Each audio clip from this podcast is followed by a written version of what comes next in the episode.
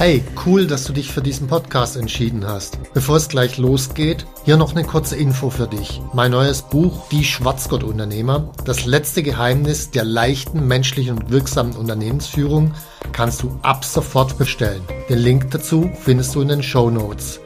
Jetzt aber zurück zum Podcast und viel Spaß mit dieser Folge.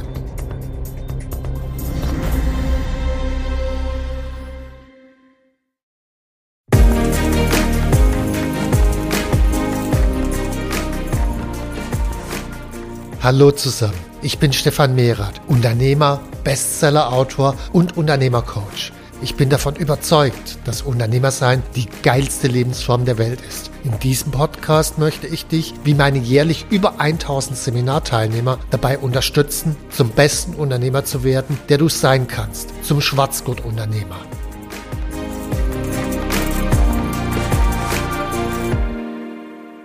Hallo Stefan. Hallo Manuela. Ein zentrales Thema, wenn nicht das wichtigste Thema in deinem neuen Buch ist tatsächlich Teamflow, Flow. Mhm.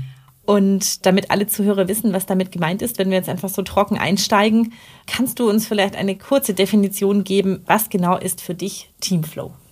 Ach, ich will keine trockene Definition geben, sondern einfach ein Beispiel. Ich glaube, dass die meisten, die uns zuhören, zumindest mal bei den Weltmeisterschaften Fußball gucken und es zwar lange her und heute schon fast nicht mehr Realität, aber im Jahr 2014, da sind die Deutschen ja tatsächlich Weltmeister geworden.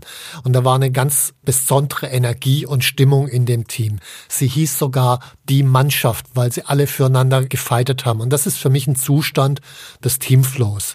Und das Interessante ist, das ist jetzt nicht nur ein subjektiver Zustand, wo die Menschen, die mitmachen, in der Lage sind, wirklich ihr Bestes abzuliefern, sondern das führt in der Regel auch zu den besten Ergebnissen. Also das einerseits subjektiv, das erfüllendste und befriedigtste, andererseits führt es objektiv zu den geilsten Ergebnissen. Das ist für mich so der Zustand des Teamflow. Und wenn man sowas im Unternehmen schaffen könnte und nicht nur mal zu einer Weltmeisterschaft, zu einem kurzen Zeitpunkt, sondern den überwiegenden Teil der Zeit, ich glaube, dann macht Unternehmer sein richtig Spaß.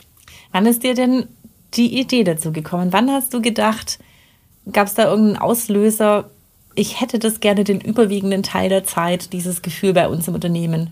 Das ist tatsächlich ein fließender Prozess gewesen. Ich kann den Zeitpunkt gar nicht so genau benennen. Was ich benennen kann, sicherlich als ein Ereignis. Ich war 2015 mit 13 Unternehmern im Grand Canyon. Und das war ein Seminar. Wir waren also zwölf Tage lang im Canyon, im Fluss, Rafting, abgeschieden von der ganzen Umwelt, kein Internet, kein Netz, kein Telefon, kein gar nichts. Und da waren wir nur unter uns und hinten dran nochmal sieben Tage Seminare. Aber in diesen zwölf Tagen, da haben wir angefangen, uns auf eine andere Art und Weise gegenseitig wahrzunehmen, zu spüren, zu erleben, zu verhalten und plötzlich haben wir eine ganz eigene Dynamik entwickelt, wo wir in eine Art, ja, Teamflow-Zustand kamen und im Teamflow diesen Fluss runtergeraftet sind. Und da kam das erste Mal die Idee auf, hey, wie wäre das, wenn zum Beispiel deine Seminare sich immer so anfühlen und später, als ich dann erlebt habe bei den Seminaren, war das teilweise der Fall, aber wenn ich dann ins Team zurückgekommen bin, hat sich nicht so gut angefühlt, habe ich mir die Frage gestellt, wie wäre es, wenn das gleiche Gefühl auch in deinem Team wäre? Und das hat ein paar Jahre gedauert, bis ich das wirklich ausformulieren konnte und der Zeitpunkt, wo ich dann wirklich klar hatte, okay, genau das will ich und auch klar hatte, nach welchem Modell komme ich denn da hin, das war Mitte 22 und das hat bei Unternehmercoach eine dramatische Wende Mitte 22 gegeben, die wirklich, das ist fast wie 0 und 1, was seither passiert ist. Also ja, das war für mich der, der Schlüsselmoment. Und danach gab es noch ein bisschen theoretische Fundierung, Nacharbeit, was dann auch in meinem neuen Buch Die Schwarzgurt-Unternehmer eben entsprechend mit ausgeführt ist. Wer dich kennt, weiß, wenn du ein Thema spannend findest, dann willst du alles drüber wissen. Du liest einfach stapelweise Fachliteratur, mhm. ähm, sprichst auch mit Menschen, die sich mit dem Thema auskennen. Du sammelst deine eigenen Erfahrungen und sehr beliebt auch, du testest alles, was du testen möchtest äh, bei uns im Unternehmen. Ich würde dir gerne dazu noch ein paar Fragen stellen. Mhm. Könntest du noch ein paar Buchempfehlungen geben? Was waren die wichtigsten Bücher, die du zu dem Thema gelesen hast, abgesehen natürlich von deinem neuen Buch, äh, in dem auch zu dem Thema viel zu lesen ist? Das ist tatsächlich schwierig. Also über den individuellen Flow gibt es tatsächlich eine ganze Menge. Also das ist seit Mitte der 70er Jahre hat ein Ungar mit dem ziemlich unaussprechlichen Namen Mihai Csikszentmihalyi, der hat diesen Begriff Flow auch geprägt. Da gab es dann Ende der 80er, Anfang der 90er ein Buch Flow und danach noch eine ganze Reihe Bücher Flow im Beruf und Flow in allen möglichen anderen Bereichen. Das heißt, der hat es auf der individuellen Ebene geprägt. Und als ich dann auf die Idee kam, hey, man kann dieses Flow-Konzept doch auch auf Gruppen transferieren, habe ich mal geguckt, was gibt es denn an Büchern zum Thema Teamflow? Und die Antwort ist, äh, das hat mich echt überrascht, vergleichsweise wenig. Also es gibt ein, zwei Bücher, also wenn man bei Amazon eingibt Teamflow, dann gibt es ein, zwei, drei Bücher, aber eben nicht mehr tatsächlich, die zu genau diesem Begriff arbeiten und die kommen eher aus der wissenschaftlichen Ecke, sind also noch gar nicht so sehr transferiert tatsächlich ins Unternehmersein und das fand ich eine ziemliche Überraschung, weil ab dem Moment, wo ich das erkannt hatte, fand ich das mega naheliegend. Natürlich will ich ein Team im Teamflow haben, äh, das dann so wenig gibt. Strange. Jetzt hast du, wie habe ich schon angesprochen, bei uns im Unternehmen viel ausprobiert, was Teamflow angeht. Ähm, vielleicht kannst du zwei Dinge aus deiner Erfahrung berichten. Mit welcher Methode kommt ein Team am schnellsten in den Flow und welche Methode macht dir selbst am meisten Spaß? Ah, ich würde gar nicht mit Methoden anfangen, sondern das ist erstmal eine Frage vom Mindset. Das Allerwichtigste meines Erachtens nach ist Folgendes. Wenn ich Unternehmer frage und sie wirklich ehrlich sind, was sind die Prioritäten bei dir im Unternehmen? Dann kommt, wenn sie ehrlich sind, als erstes Ergebnisse, und zwar meistens Finanzergebnisse. Als zweites kommen dann Abläufe, Prozesse, Systeme, Organisationsstrukturen und dann kommt ganz lange gar nichts und dann kommen irgendwann mal die Menschen, die Mitarbeiter. Das ist entweder offen ausgesprochen oder unausgesprochen die Prioritätenliste, nachdem die meisten Unternehmen funktionieren. So, und wir haben dann damals als allererstes Mitte 22 das geändert und haben gesagt, die alleroberste Priorität bei uns ist Teamflow. Also wirklich einen Zustand des Teamflow gemeinsam zu schaffen. Die zweite Priorität ist die Weiterentwicklung und das Lernen der Menschen, dass wir uns gemeinsam weiterentwickeln. Und erst die dritte Priorität sind die Ergebnisse und viertens dann Systeme, Prozesse, Organisationsstrukturen und so weiter. So, jetzt kann man viel Prioritäten aufschreiben und an die Wand hängen. Das ist nicht der entscheidende Punkt. Der entscheidende Punkt war, als ich mich damals mit einer Mitarbeiterin äh, gemeinsam hingesetzt habe und wir angefangen haben, unsere Meetings mal auseinanderzunehmen. Über was wird in den Meetings eigentlich gesprochen? Dann haben wir festgestellt, nein, eine Meeting Stunde lang, da wird über Ergebnisse gesprochen und über Systeme, Strukturen, Prozesse, was eigentlich nur noch Priorität drei und vier sein sollte. Und erst ab dem Moment, wo wir uns dann überlegt haben, okay, wie können wir in dem Meeting darüber sprechen, wie arbeiten wir effizienter und besser zusammen? Das heißt, die Themen der Meetings geändert haben, ab da sind die Prioritäten sozusagen lebendig geworden. Das war für mich einer der zentralen Schlüssel, erstmal das Mindset zu ändern, eine andere Prioritätenfolge zu haben und sich dann wirklich auch zu fragen, okay, wie bringe ich die Prioritätenreihenfolge ins reale Leben rein?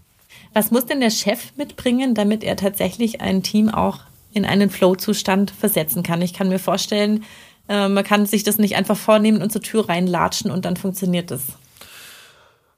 Ja, da hast du recht. Also, das sind eine Reihe von Dingen. Also, zuerst glaube ich, sollte der Chef selbst in einem Flow-Zustand arbeiten, weil wenn er es nicht ausstrahlt, wie soll das sein Team anstecken? Das zweite ist, ein Flow-Zustand hat sehr viel mit den Gewohnheiten zu tun, die in meinem Team da sind. Zum Beispiel konzentrieren wir uns gemeinsam auf das Positive oder konzentrieren wir uns gemeinsam auf das Negative. Spoiler, das Positive ist hilfreicher für den Flow. So, dazu muss ich als Unternehmer mich aber zuerst beginnen, auf das Positive zu konzentrieren. Also ich selbst muss eine ganze Reihe von Gewohnheiten bei mir ändern, bevor ich in der Lage bin, die Gewohnheiten bei meinem Team zu verändern und mein Team mitzunehmen. Oder noch so ein Thema, zum Beispiel viele Unternehmer sind sehr stark sachorientiert. Die gucken auf Produkte, Zahlen, was weiß ich, Dinge halt. Ich glaube, um einen Teamflow schaffen zu können, muss mein erster Blick auf das Team und auf die Menschen gerichtet sein. Und zwar nicht nur auf die Einzelnen, sondern auch, wie interagieren die miteinander. Und das muss ich überhaupt erstmal wahrnehmen lernen. Und ich kann verraten, als Programmierer, es war nicht einfach. Auch da musste ich erstmal an mir arbeiten. Und ich glaube, viele Unternehmer müssen an der Stelle an sich arbeiten. Das war jetzt das, was den Unternehmer betrifft. Kannst du noch sagen, welche Rahmenbedingungen es braucht? Vielleicht auch, welche Gewohnheiten braucht man, damit so ein Teamflow entstehen kann? Ich würde jetzt nicht sagen, dass es bestimmte Gewohnheiten zwingend sein müssen, sondern die konkreten Gewohnheiten, die muss ich von Unternehmen zu Unternehmen unterschiedlich machen. Bei uns ist es beispielsweise so, wir haben doch eine ganze Reihe von Meetings und am Anfang von jedem Meeting gibt es immer erstmal eine Positivrunde. Was ist Tolles in der letzten Woche passiert? Welche Stärke hast du am anderen Mitarbeiter entdeckt? Irgendwas Positives. Positives. Das dauert zwar zehn Minuten, aber danach sieht man in der Regel ein Lächeln auf dem Gesicht der Mitarbeiter und der Rest des Meetings findet in einer ganz anderen Stimmung statt. So, das ist bei uns super wichtig, super effizient und ich habe das Gefühl, jeder bei uns im Team mag den anderen und zwar jeden anderen. Natürlich, manche sind enger miteinander zusammen als andere, ist klar, das ist menschlich, aber jeder mag doch jeden anderen. Und in diesen Zustand zu kommen, ist wichtig, um einen Teamflow zu erzeugen. Das kann ich jetzt bei uns super machen. Das geht im Hotel beispielsweise ein bisschen schwieriger, weil im Hotel, da sind nie alle Leute gleichzeitig da, Frühschicht, Spätschicht, unterschiedliche Abteilungen und so weiter. Da wird es schwieriger, muss ich mir halt überlegen, okay, wie kann ich in den einzelnen Abteilungen Gewohnheiten schaffen, um das gleiche Ziel zu erzielen, dass wir uns positiver wahrnehmen. Jetzt wird wahrscheinlich der ein oder andere Zuhörer sagen, ja, aber ich habe viel zu viel zu tun, ich habe keine Zeit für Experimente bei uns in der Firma oder ich habe, äh, weiß ich nicht, den ein oder anderen bockigen Mitarbeiter, der dann nicht mitziehen will, die wollen sich gar nicht motivieren lassen, die wollen gar nicht im Flow sein oder oder. Gibt bestimmt ähm, viele Argumente, ähm, die man sich anhören muss, wenn man so eine Theorie vorstellt. Ähm, was sind deine Argumente? Also zum ersten Einwand keine Zeit für Experimente. Da muss ich sagen, wer keine Zeit für Experimente hat, wird äh, demnächst sehr viel Zeit für Experimente haben, weil das Unternehmen scheitern wird. Wir haben so eine schnelle Veränderung im Markt draußen durch diese ganze künstliche Intelligenz und was weiß ich was alles. Ich muss in meinem Unternehmen Experimente machen, um mich schnell genug anpassen zu können. Also wer die Zeit für Experimente nicht hat, ist in drei oder fünf Jahren nicht mehr im Markt und hat dann ganz viel Zeit. So, also die Zeit muss ich mir einfach nehmen. Jetzt Mitarbeiter, die nicht mitmachen wollen. Natürlich, ich meine, wenn ich eine neue Idee in mein Unternehmen reinbringe, es werden nie alle Hurra schreien und hinterher rennen, sondern es sind immer am Anfang erstmal ein paar, dann fangen mit den paar an. Und wenn es nur einer ist, fangen mit dem einen an. Also Arbeit da, wo sozusagen die positive Energie stärkt die Energie und wenn der eine dann irgendwie sich entwickelt, denken die anderen vielleicht plötzlich, hm, das ist eigentlich doch ganz cool und fangen an mitzumachen. Also das positive Stärken ist der Weg. Gibt es deiner Erfahrung nach den einen Punkt, an dem der Chef die Sache mit dem Floh einfach von der Tagesordnung nehmen kann? Die Stimmung hat sich verbessert, die Art zu denken und zu arbeiten hat sich verfestigt im Team. Kann man da mal einen Haken dran machen oder bist du immer noch dabei, so ein paar Stellschrauben zu drehen? Ich kenne ein Beispiel, das kommt zwar von jemand anderen und ist bezogen auf einen anderen Themenbereich, lässt sich aber gut übertragen. Das ist beim Flugzeug.